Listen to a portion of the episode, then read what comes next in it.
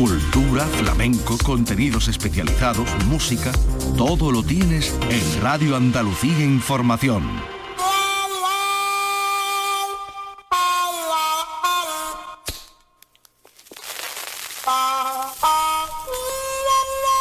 Aquí comienza el flexo de Paco Reyero.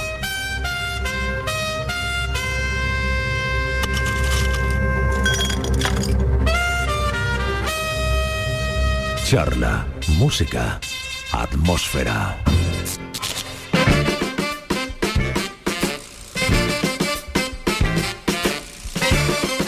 ¿Qué tal les va? Esto, como dice Triviño, no es inteligencia artificial. Ya saben lo que decía Walt Whitman. Creo que una hoja de hierba no es menos que el día de trabajo de las estrellas y que una hormiga es perfecta. Y que la rana es una obra maestra digna de los señalados y que la zarzamora podría adornar los salones del paraíso.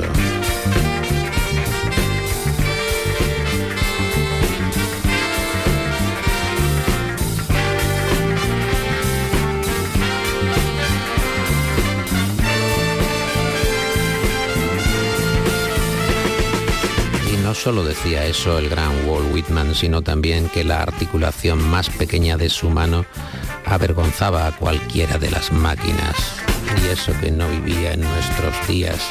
Y que la vaca que pasta con su cabeza gacha supera todas las estatuas. Y que un ratón es un milagro suficiente como para hacer dudar a seis trillones de infieles.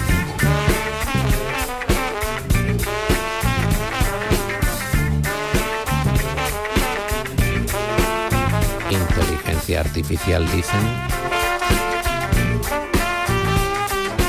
Uno, dos, uno, dos, uno,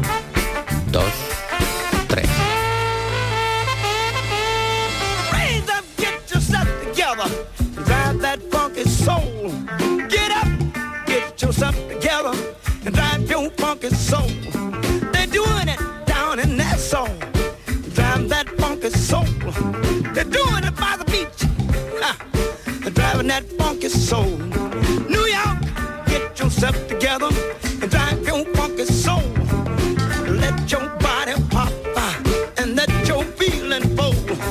Raise up, get yourself together, and drive that funky soul. When I say Sagittarius, uh, Es el gran James Brown acompañando la noche del flexo y preguntándose por cómo están los signos del horóscopo, cómo le va a León, cómo le va a Sagitario, cómo va en el dinero a Escorpio y cómo le va la noche a los Piscis. drive your funky soul.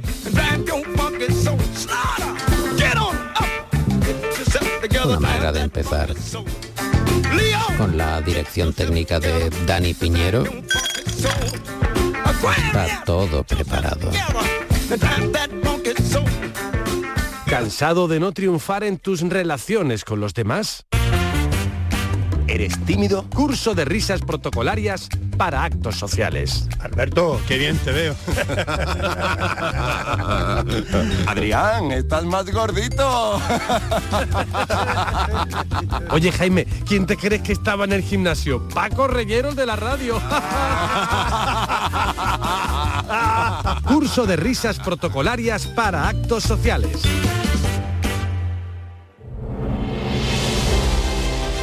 ¿Te gustaría impartir cursos pero no sabes qué cursos? Curso intensivo para dar cursos durante el curso académico. Ofrecemos orientación y asesoramiento de los cursos. Acompañamiento y seguimiento garantizado de los cursos. Pero es que no sé de qué hablar. Da igual. Curso intensivo para dar cursos durante el curso académico. Con la primera matrícula te regalamos otra matrícula para el próximo curso. En las serpientes el sentido del olfato reside en su lengua, que como bien se sabe es bífida. Cada una de esas dos terminaciones detecta la concentración de un determinado olor a derecha o a izquierda, lo que lleva al reptil a cambiar de dirección o a aproximarse dependiendo de si eh, se trata del olor de un depredador o de una potencial presa de la propia serpiente. Algo similar les ocurre a los eh, cerdos y a los jabalíes con sus dos agujeros nasales que les orientan en situaciones de supervivencia, pero no así a nosotros, no así a los humanos.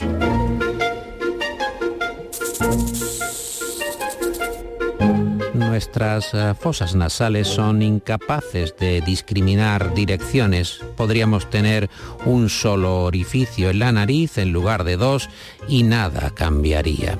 La palabra amor, del latín amoris, significa madre. Sin embargo, los griegos no tenían un solo vocablo para designar lo que hoy en España llamamos amor, sino dos vocablos, eros por una parte y ágape por otra, que eran respectivamente el amor carnal, eros, y el entendido como todo lo que cae fuera de la satisfacción sexual.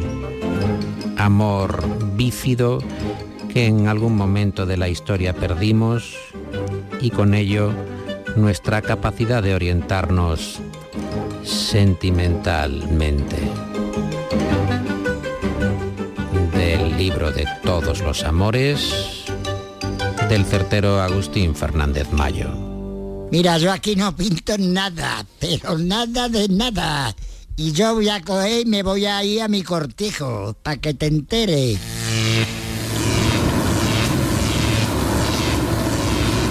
Caramba, cómo ha cambiado el tiempo que ya suenan hasta los grillos en el, en el paseo. Voy a acercar. Pues hay aquí un- una buena colección de grillos brillantes, ya con su canto, el canto del grillo, que también podría ser una sección de este programa. Tenemos que ir eh, rebañando aquí allá, amigos. Eh, vamos paseando, vamos a ver qué se está escuchando en las eh, inmediaciones de este estudio. En esta pausa, en todos los trabajos se fuma, que se dice habitualmente, a ver qué se escucha en este vecindario cercano al estudio. Comprad mi repelente y maloliente disco. Y disfrutad especialmente de la increíble falta de talento y ritmo cuando intentamos meter una sílaba de más en la cuarta frase. Duele. Gracias, Billy. Y después las noticias. ¿El nuevo primer ministro ya tiene problemas? Un ataque de sinceridad en un estudio de radio suele pasar. Desde luego que sí. Esta es la versión original que hizo célebre la salvaje Janis Joplin. Inténtalo solo un poquito más fuerte. Aquí en la voz negra de Lorraine Ellison.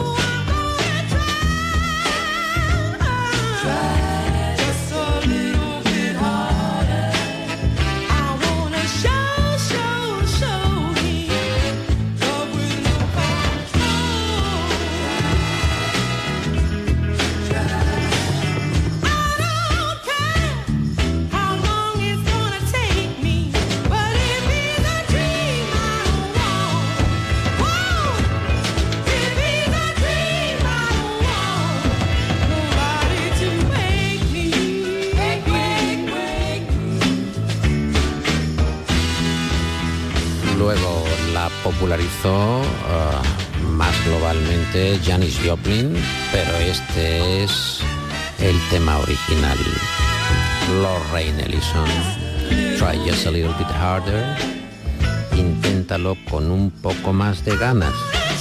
Échale un poquito más de fuerza. No te dejes caer. Dale más, dale más.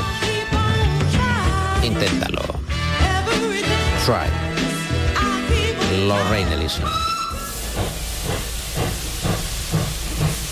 El fleso es una farola en la esquina de tu mesa. No tiene coma en ningún sitio.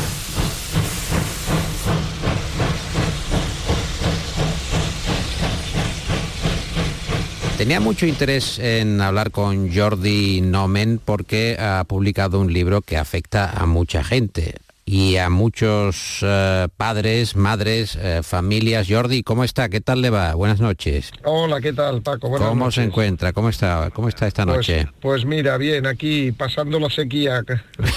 Pasando la sequía. Vamos a ver, eh, estamos muy interesados en su libro Cómo hablar con un adolescente y que te escuche. Esta segunda parte es muy importante, es como el verso de Machado. Caminante no hay camino, ese esa, esa parte es muy difícil, casi inasumible, pero se hace camino al andar, ya ahí uno respira. Claro, ya cuando Machado aclara que se hace camino al andar, ¿cómo puede escuchar un muchacho que atraviesa esa etapa de su vida? ¿Qué podemos hacer para comunicarnos con, con Plutón o con Saturno, Jordi? Pues mira, en primer lugar, yo lo primero que, demandaría a padres y madres es que eh, ese escuche eh, no, no lo entiendan como va a hacer lo que yo le diga que tiene que hacer. O sea, ese escuche no tiene ese sentido. El sentido que tiene es que el adolescente o la adolescente piense sobre lo que le estamos diciendo, reflexione sobre ello. Pero la decisión final de cómo actuar y de lo que va a hacer, la va a tomar él o ella mm, en cualquier caso, ¿no? Y a eso hay que resignarse. Pero nosotros podemos ayudarle a reflexionar de alguna forma. Para ello, lo primero que hay que hacer es abrir un canal con ese adolescente. Y ese canal no lo podemos abrir con discursos, no lo podemos abrir con gritos, no lo podemos abrir...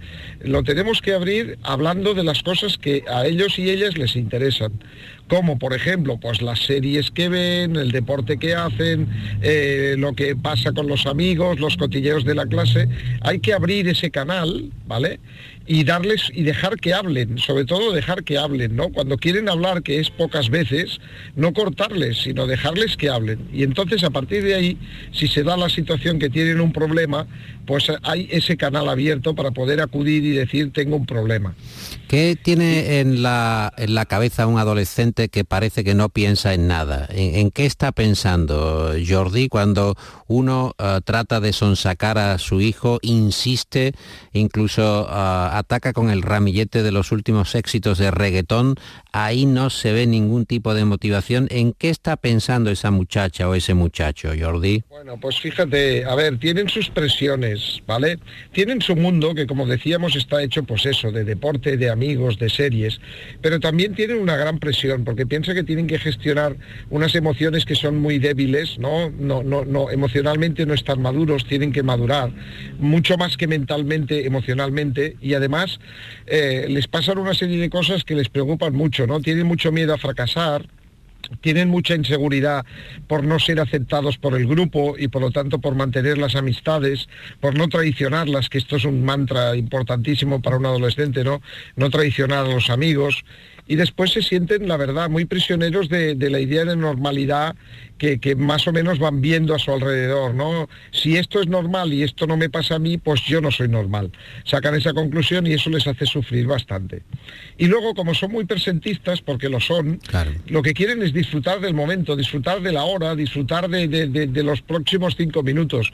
No les pidan que, no les pidas que hagan un plan de futuro, porque esto les, les queda lejos. Sobre todo, cuanto más cercanos están a los 12, ¿no? 12, 13, 14, eh, pues más lejos les queda ese futuro. ¿no? Y en cambio, cuando ya van madurando algo más, y estamos hablando de adolescencia tardía, ¿no? 17, 18, 19, ahí sí que empiezan ya a preocuparse por el futuro y abandonan un poco ese presentismo, que es lo que tienen en la cabeza, disfrutar de la hora y del ya.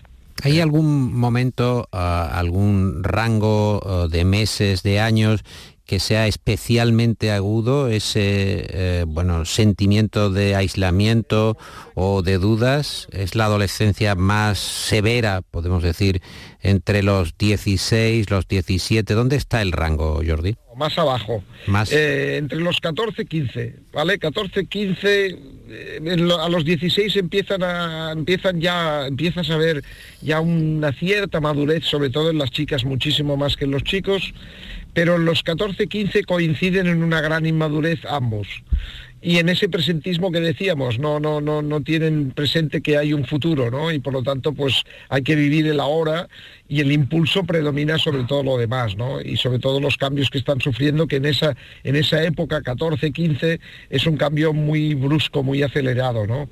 Luego se van sosegando poco a poco, a los 16 se empieza a ver un poquito ya el cambio, a los 17, 18 ya realmente la madurez pues está empezando de forma ya bastante potente, las chicas mucho, más que los chicos, pero ya se va madurando y por lo tanto pues ya eso se va apaciguando, diríamos. ¿Qué hacemos si... Eh, eh, el, muchacho eh, se enamora furibundamente, la muchacha se enamora furibundamente. ¿Cómo, cómo tenemos que eh, atajar ese terreno que está lleno de sensibilidades, igualmente de dudas?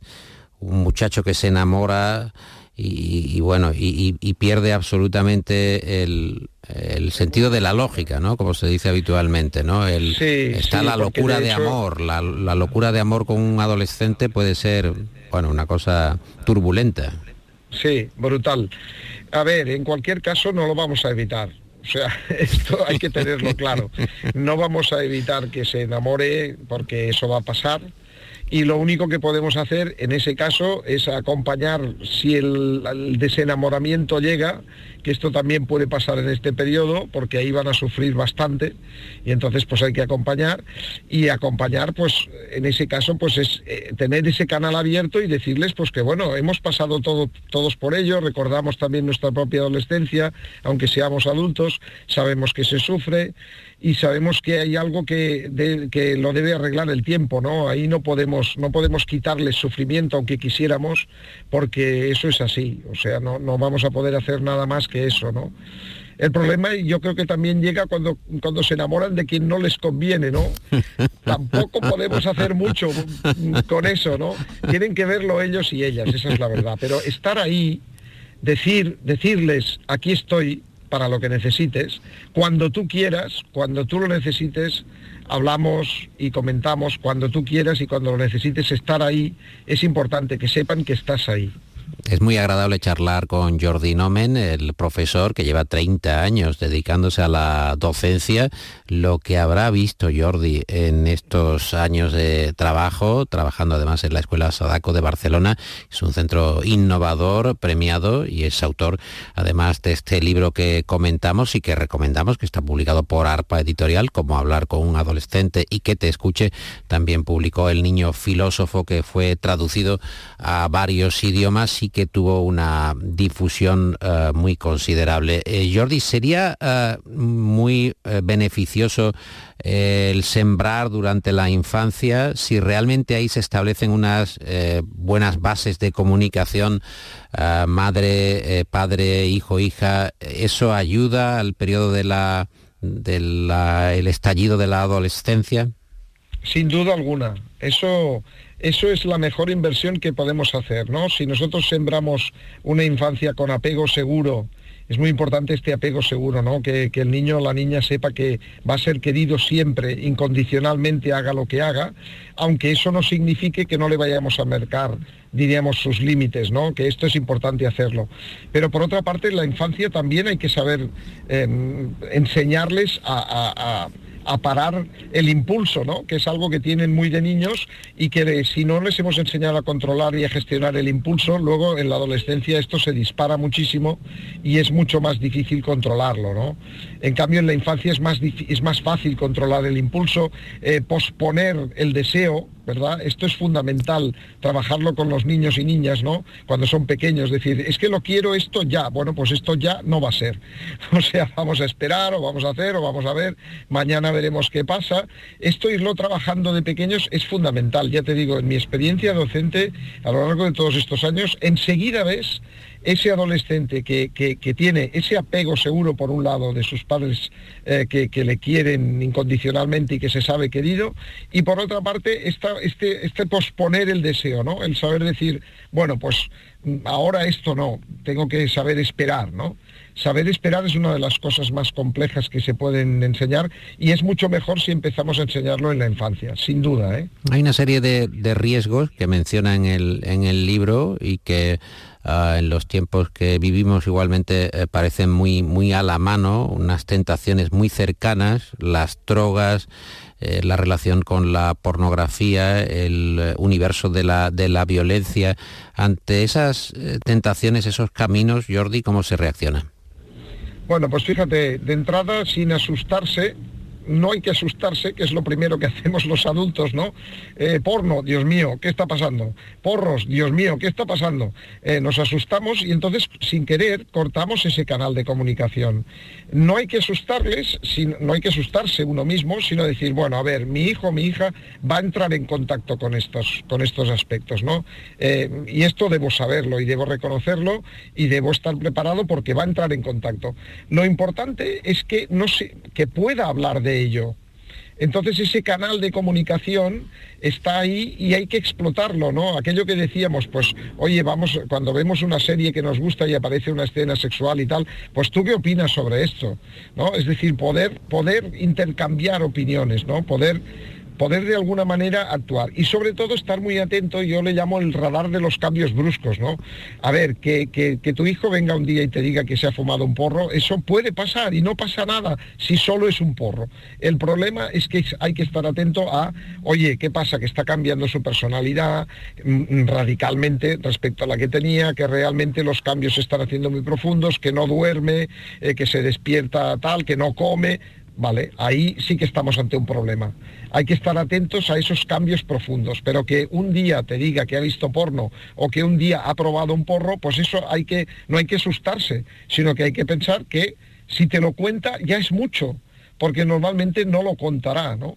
Entonces hay que darlo por sabido, no, no hay que ir de, ingenuo por la vida, ¿no? Porque si no, no vas a poder ayudarle o ayudarla, ¿no? Mm, está eh, un poco el término medio entre la sobreprotección y la eh, indiferencia que puede mostrar un padre. Hay que encontrar siempre el punto justo de el acercamiento, la relación con el muchacho o la muchacha. Es el hombre de la noche en el flexo, es Jordi Nomen, el profesor que tiene ese título que a algunos, eh, también a mí, me parece una misión de audaces, cómo hablar con un adolescente y que encima te escuche. Es que sería de, un, de un éxito esto, Jordi, sería una, una cuestión tan fabulosa que yo llegara a este punto que estoy leyendo el libro con fruición. Yo eh, estoy deseando eh, hacerme con todos los conocimientos de, su ensayo. Le mando un, un, fuerte abrazo desde Andalucía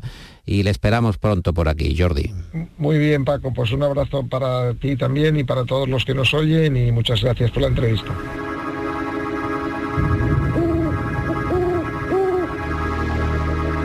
El Flexo, de lunes a jueves a las 12 de la noche en Radio Andalucía Información. Y los lunes a la una de la mañana en Canal Sur Radio. Desconfiamos, pero sucede.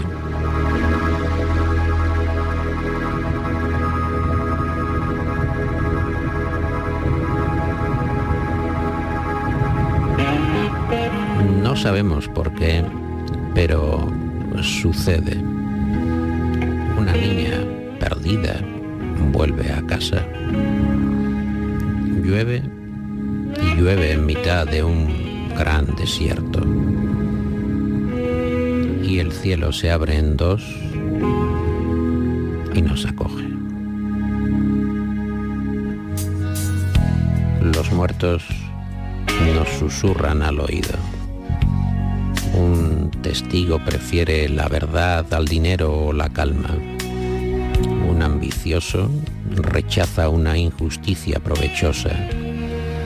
Y en una celda inmunda, un pobre diablo se niega a delatar a un compañero. No sabemos por qué, pero sucede.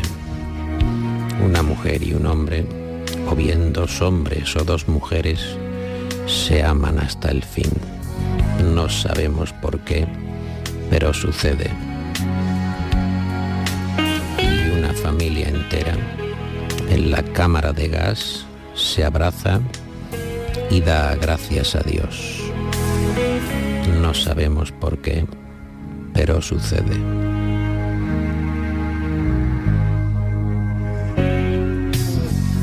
Es el hermoso poema de Eduardo Jordán, que forma parte de su poemario 12 lunas y que desde aquí recomendamos.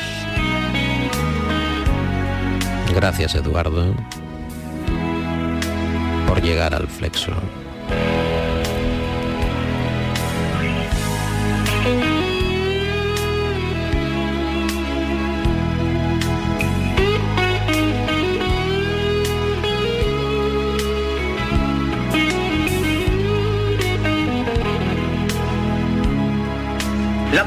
Contratante de la primera parte será considerada como la parte contratante de la primera parte y la parte contratante de la primera parte será considerada en este contrato. Oiga, ¿por qué hemos de pelearnos por una tontería como esta? La cortamos. Sí, es demasiado largo. Hay que ver cómo está de promoción Juan Herrera con su libro de vuelo en vuelo, ese homenaje a sus maestros, ese recorrido por unas páginas que recomendamos desde aquí. Como va de programa en programa, va de promoción en promoción, habla con Luis Lara, está pendiente de saber si eh, lo llaman otros compañeros, eh, si no está aquí, está allí. Eh, vamos a recuperar un fragmento de sus pensamientos aquí sobre cómo llegó eh, la costumbre de beber alcohol a España y claro, eh, su idea de tener una vida siempre con un tono optimista pese a las circunstancias. Siempre optimista. Es que si no, estás perdido. Ah, para usted todo se puede sobrellevar. hay que tardar de hacerlo.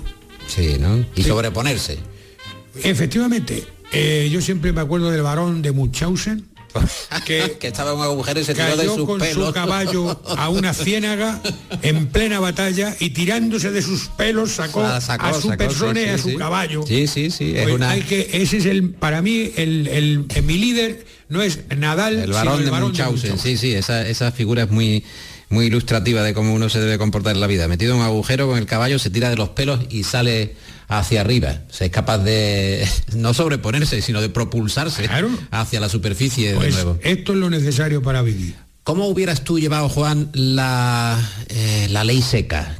Eh, ¿Cómo hubieras, te hubieras tú movido en aquel ambiente tan turbulento, aquella legislación de los Estados Unidos que prohíbe el alcohol, que abre un mercado negro, eh, que produce figuras también legendarias, eh, el crimen eh, en, un proceso fabril como si fuera Henry Ford, porque claro, era una competencia entre el Estado y el crimen, ese crecimiento de la mafia y de la literatura de la propia mafia. Cuenta Enzenberger en la balada de Al Capone que era como un proceso capitalista en paralelo, el hecho de que había asesinatos en masa y había sastres que recosían los más lujosos y más ostentosos eh, trajes de los mafiosos para recoserlos.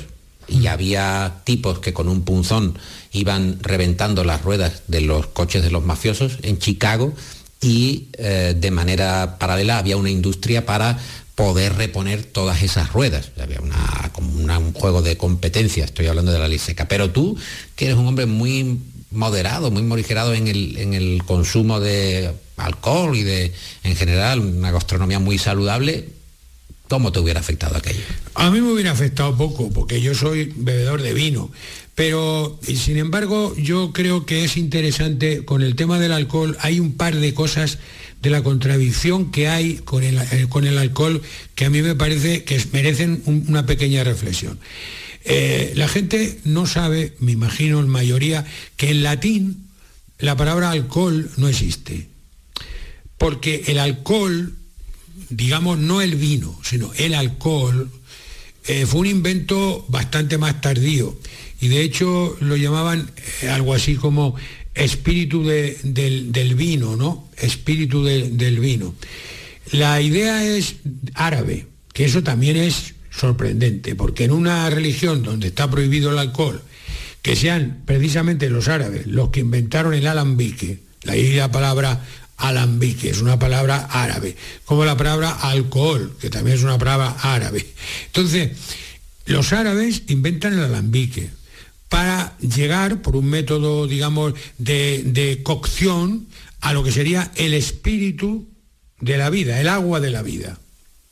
No, ellos buscaban el agua de la vida y encontraron el alcohol puro. Esto lo trajeron a España y, como suele ocurrir con casi todos los vicios de Europa, los vicios empezaron en España, porque los árabes los trajeron el material y España fue la que difundió el alambique O sea por que, toda Europa. ¿Tú crees que fuimos un imperio y además eh, propagamos los vicios Como por el todos mundo? los imperios. Todo, todo imperio siempre propaga sus propios vicios. La cocaína, la heroína, ¿de dónde viene? O sea, eso no existía a nivel masivo. ¿Por qué? Porque los, los- los imperios necesitan difundir calmantes para las masas. Entonces el imperio español hizo eso. O sea, Pero nosotros- el hecho de, por ejemplo, esa mezcla de geografías que al fin y al cabo supone un imperio, un imperio del pasado, hace que todo ese tipo de productos, vamos a despreciarlos en productos, pero realmente son reliquias o, o costumbres, como por ejemplo el mantón de Manila. Claro, si no hubiera habido una presencia de España en Filipinas, ¿qué mantón de Manila hubiera habido jamás? ¿no? La seda, por ejemplo. Pero el mantón de Manila no adormece a las El masas. algodón. El mantón de Manila no adormece a las No, masas. y el alcohol sí. y eso está hecho, eso está hecho con otra quiero decir que hay un intercambio eh, tan profundo después de tantos Sí, años de convivencia. Sí, pero no. O sea, una cosa son productos. No te- y- no te- no, no, claro. te porque- intento llevar. No, porque estamos hablando de un asunto que tiene para mí mucha, mucha amiga. Claro, date cuenta que cuando llegan los árabes a España y traen el, el alambique y empiezan a producir el, el agua de vida, eso se queda como monopolio para las órdenes religiosas católicas, concretamente los benedictinos, que no en vano fabrican un licor que casualmente se llama benedictine y llegan a tener el monopolio. O sea, las órdenes religiosas, sobre todo las masculinas, son los que han hecho la difusión del alcohol, del alcohol fuerte, por toda Europa, la grapa y en España todos los conventos, todo el tema del orujo, de hierbas, todo esto, si se rasca un poquito detrás hay una orden religiosa. Entonces, date cuenta que estamos hablando de un asunto que tiene una injundia enorme, porque que sean los árabes, que son los que están en contra del alcohol, de cualquier tipo de alcohol, los que inventan el alambique y que luego a través de las órdenes religiosas españolas se produzca esta difusión por toda Europa, pues es, es sorprendente, es una cosa como poco, pero contradictoria, ¿no? Y, y sorprendente. Claro, en España hay aproximadamente por cada región española hay un tipo de aguardiente. Es más, ahí aparece una figura que yo creo que la, la estoy investigando porque debo llegar a algún sitio con eso.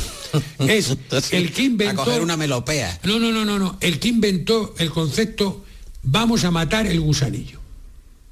¿Eh? El tío que inventó eso era un genio. una frase muy recurrente eh, a primeras horas de la mañana. Porque se tomaba orujo. Claro. Claro. Entonces. Bueno, a las horas de la madrugada. Claro, pero porque se ese tío inventó un gusano que teníamos los seres humanos dentro, sobre todo los hombres, dentro del estómago, que si no se le adormecía, te devoraba por dentro. Entonces hay que matar el gusanillo, se hace de dos maneras. Bebiendo sobre todo a primera hora porque tenemos ocho horas de sueño, donde no ha habido ingesta en el estómago y ese el gusanillo está rampante. Crece. Y entonces ahí viene el orujo matutino, que fíjate qué cultura tenemos nosotros donde la gente se levanta de la cama y en vez de hacer gimnasia, en vez de levantar pesas, hacer una dieta baja en calorías o en alto, resulta que se meten un lingotazo de orujo puro al estómago directamente. Sin previo, sin previo aviso. O sea, claro, y hemos, con ese tipo de dieta, hemos descubierto América. No, no, hay mucho más. Oye, está la alineación Velázquez y Claro. Goya y ahí. Y sin hacer gimnasia ni nada, o sea. No, no, gimnasia sí hemos hecho, sí hemos Ah, hecho poca, gimnasia. poca gimnasia. Bueno, Juan, sí, cada vez se hace más gimnasia. Yo sé que tú estás No, marcado sí. por tu profesor que te daba trajes de gimnasia con traje y corbata, pero hombre, quiero decir que luego ha habido una evolución, hombre, que hemos ido haendo gimnasia. Sí, se han dado casos. Sí, sí, Pero el deporte, piensa- el piensa- deporte nacional ahora ya es la la gimnasia. que tiene que una cultura se base en beber licor de vida en ayunas Pero tú para matar el gusanillo. Tú le atribuyes esto a, lo- a los españoles en Que no, es general. que esto es así. Bueno, vamos a ver, pero esta cultura, por ejemplo, voy a dar un, voy a citar un contraejemplo, eh, la mejor cerveza belga, bueno, una de las mejores, para no entrar en discusiones, es Westbletteren. Bueno, la tienes los que ir, frailes. exactamente, los trapenses, tienes que ir a una abadía, la abadía además tiene un, um, digamos, una atmósfera recóndita, en el sentido de que no tienes facilidad de acceso, no es que sea un supermercado que esté en la esquina, vas allí, pides una cita y aquellos que te van a proveer, que son trapenses, solo te atienden un determinado día a la semana. Y además te sirven una determinada cantidad. Yo voy a eso, yo voy a lo de la ley seca, en el sentido de que le dan en la escasez el valor del propio paladar y de tener una suerte de manjar prohibido también, una bebida que está restringida y por tanto crece su valor. Obviamente tú ves allí las colas de coches esperando que un único día a la semana, después de haber llamado por teléfono, porque creo que los trapenses, no sé si en los últimos años se han puesto un correo electrónico o una página web, no tengo ni idea, pero antes era llamar por teléfono para presentarse a la puerta de la abadía y recoger una caja que estaba, digo, tasada, no te daban más. Entonces, ahí ese valor, ese valor es del- el de la escasez, el de que hay una restricción. Claro, porque ¿qué grado alcohólico tendrá la cerveza esta de, de los trapenses? Pero lo puedo 20 decir. grados. No, te lo digo, te lo digo. Ahora eh, voy a, puedo, puedo hacer una consulta. eh, Yo te voy a ir diciendo que, por ejemplo, en España los alcoholes estos, lo que llaman de chupito, los chupitos estos, desde el arroz de rute, el, anís de rute, que es uno de los más potentes, el anís de chinchón, estos anises se mueven en torno a los 40 grados, 40, 50 grados de alcohol. Entonces, claro, no, eso, la máxima restricción es beberte ese pelotazo, claro, con eso no te puedes beber un botijo. Te tienes que meter un chupito, un- una copita pequeña. ¿Por qué? Porque es que eso tiene 45, 50 grados y algunos hay de 60. Claro, imagínate eso en ayunas, vamos, directamente se te aparece lo que tú quieras, el arcángel San Gabriel cantándote por Martinete. 5,8. Claro, imagínate. La, eh, la rubia. de Eso, eso es, pues nada. Eso sirve para, para los deportistas, pero te estoy hablando de 50, de 48 y 60 grados. O sea, estamos hablando del alcohol puro. O sea, que eso es tremendo. Bueno, mataría a un dinosaurio realmente, a un dragón, ¿no? Bueno, pero o por lo menos lo Porque el gusanito, ese ya sería pequeño. Claro, el gusano, no, pues debe ser el gusano, debe ser el gusanillo, el de un gusanillo. tamaño descomunal, vamos. descomunal. Bueno, ha sido una, una disertación interesante la de el maestro Herrera hoy sobre el alcohol, el alcohol y su tradición española, que aquí hemos tratado de, de contrapesar con una tradición que está extendida por toda Europa, el imperio español, los vicios del imperio español, las costumbres y la raigambre también de lo imperial. Querido Juan Herrera, ¿puede usted proceder, por favor, a la despedida? Bien, en este caso la voy a hacer así pimpante. Ah, bueno, es Wagner. Claro. Está preparado Por Wagner. eso la voy a hacer pimpante. Claro. Wagner. Buenos días. Buenas tardes. Buenas noches. Imperial, imperial.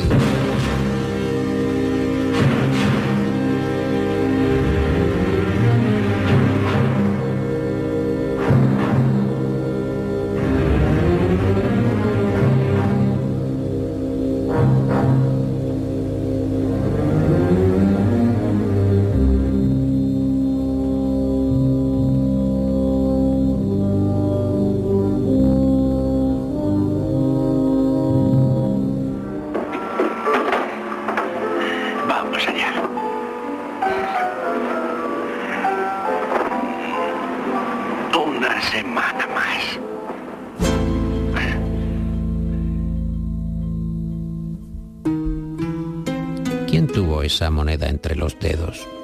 ¿Un mercader, un navegante, un hombre que tocó por primera vez el júbilo ardiente de la plata? ¿O un viejo incrédulo? ¿La besó algún mendigo?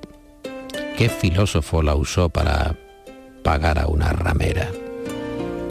En la cara se ve un toro furioso. El reverso es un Dios que sonríe indulgente. ¿Cómo iba a imaginar que la moneda de una ignota ciudad mediterránea iba a explicarme un día quién soy yo? Es el poema Cara y Cruz de Eduardo Jordán en su libro Doce Lunas.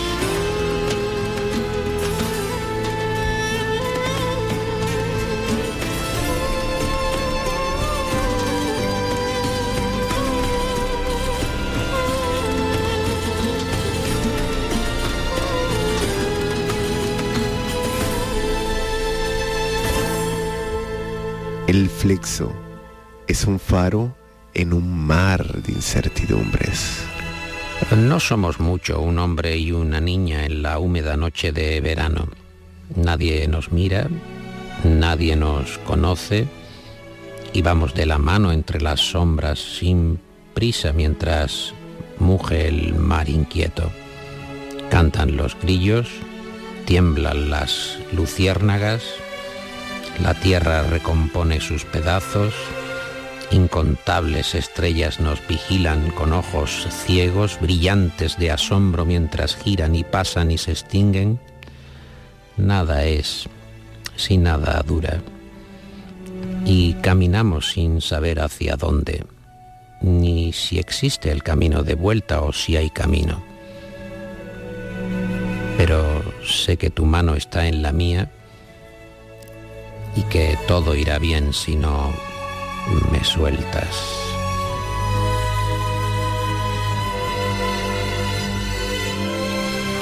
Es el poema de la mano del muy reiterado esta noche, hay que decir, Eduardo Jordá.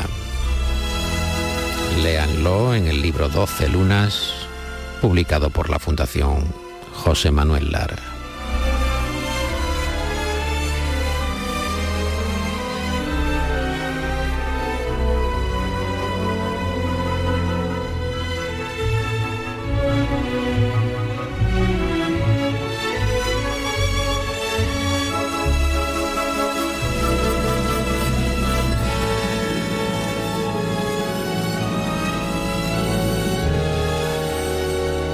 Rosmarie, vuelva a la cama. Ya sabe usted que todavía no puede levantarse. Da mucho de sí el universo de las canciones infantiles. Aquí, por ejemplo, esta que se llama Nunca sonrías a un cocodrilo de Peter Pan de Walt Disney con el capitán Garfio ya asediado por ese reptil. Y esto por cuestión de eh, concomitancias me lleva al libro del humor español de Jaime Rubio Hancock, donde hay un chiste de Gila muy oportuno, que es ese de un señor que pregunta, por casualidad, ¿usted ha visto pasar por aquí un cocodrilo? Y el que lo escucha responde, macho o hembra. Y este aclara, hembra. Y entonces el otro contesta, no, no lo he visto. ¿Existe realmente un humor español? ¿O es un humor diverso que está amparado por esa expresión, el humor español? Hay un poco de todo, pero el surrealismo abunda, abunda también en el propio Gila, que escribía su autobiografía así. Hubiera querido nacer en Logroño, pero como mi madre vivía en Madrid, me pareció que era hacerle un feo. O el aún más famoso, cuando yo nací, mi madre no estaba en casa, había ido a pedir perejil a una vecina. Si hubiera una tradición de humor español, desde luego aquí habría una línea de estudio porque Miguel Miura en sus memorias comienza, cuando yo estaba a punto de nacer, Madrid no estaba inventada todavía y hubo que inventarla precipitadamente para que naciese yo y para que naciese otro señor bajito cuyo nombre no recuerdo en este momento y que también quería ser madrileño.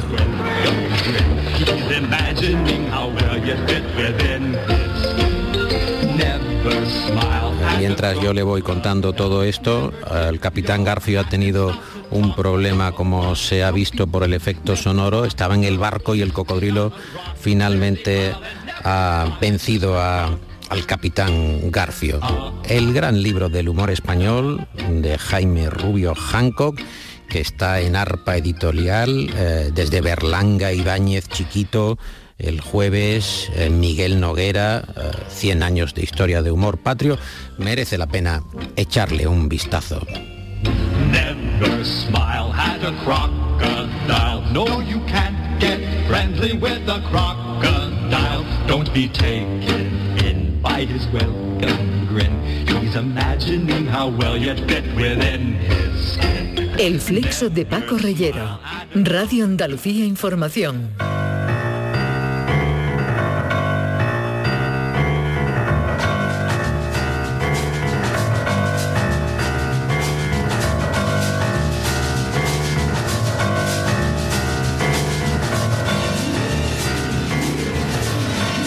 gente que ahora esté en alta mar y esté tranquilamente pensando a ver qué cuentan estos del flexo, a ver si me agradan un poco la noche, a ver si no me dan la lata con alguna de las elecciones que quedan pendientes en España, de la tensión política, de la presión, del conflicto, que es un término que se ha incrustado en la cabeza de más de uno, a la gente andando por la calle con la palabra conflicto en, en el cráneo y así no, así no se puede, no se puede vivir. Así que vamos a expurgar algunos de los chistes que hemos ido encontrando en el libro de Jaime Rubio Hancock, el libro sobre el humor español, una selección de eh, pequeñas frases muy acotadas que tienen un sentido pintoresco. Por ejemplo, esta de Lucía Taboada. Acabo de ver a esa mosca frotarse las manos durante 20 minutos. Es increíble con qué tonterías se entretienen las moscas. Y este de Hugo Bonet, antes ibas con 10 euros al supermercado y volvías a casa con un montón de cosas. Ahora imposible con tantas cámaras de vigilancia.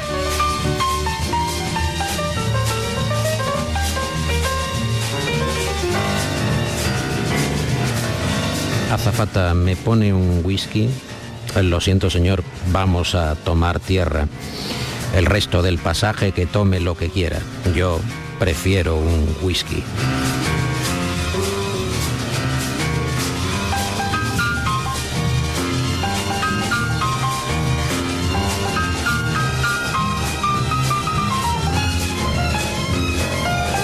Ayer fui a donar sangre y resulta que tenía que ser la mía.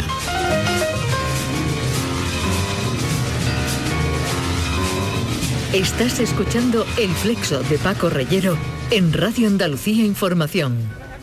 Hay un cierto ambientillo para saber de qué canción se trata, la canción de despedida de nuestro programa de hoy, 27 de febrero, que estamos estrenando. Tenemos la suerte de hacerlo a diario.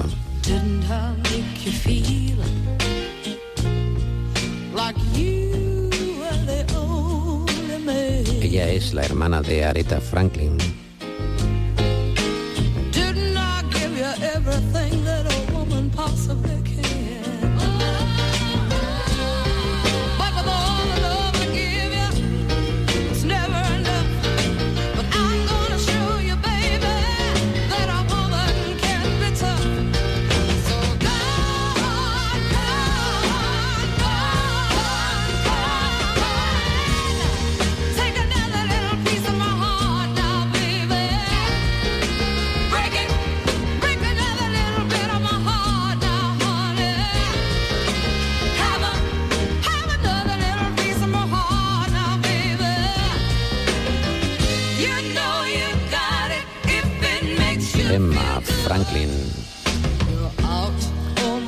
Una canción más bien masoca. porque dice eso de aquí tienes un trozo de mi corazón, rómpelo, llévate otro, pero bueno, qué manera de excederse.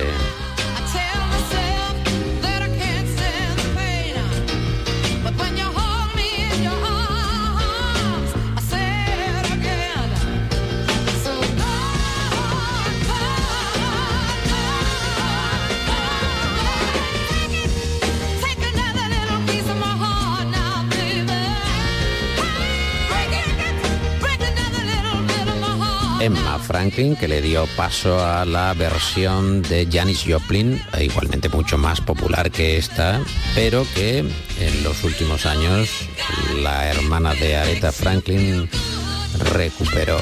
Se nos va echando el tiempo encima, que es un lugar común, pero tenemos que ir recogiendo, tenemos que ir acabando este programa que ha contado con la dirección técnica y la asistencia en efectos eh, sonoros es el hombre orquesta Dani Piñero. Yo soy Paco Reyero. Disculpen mientras me voy. El Flexo es un programa escrito y presentado por Paco Reyero para las noches de radio en Andalucía. Las cuñas de publicidad son obra de la agencia Genaro y Asociados. Más que una agencia, una banda integrada por los hermanos Genaro y David Gallardo, Pepe Rosales y Salva Gutiérrez. Yo soy la voz del flexo. Voz natural, voz humana, voz que acaricia. Nada que ver con las voces recreadas por inteligencia artificial. Y les doy a todos ustedes las buenas noches, con el deseo de verles por aquí mañana a la medianoche. El flexo, de lunes a jueves en la medianoche en Radio Andalucía Información.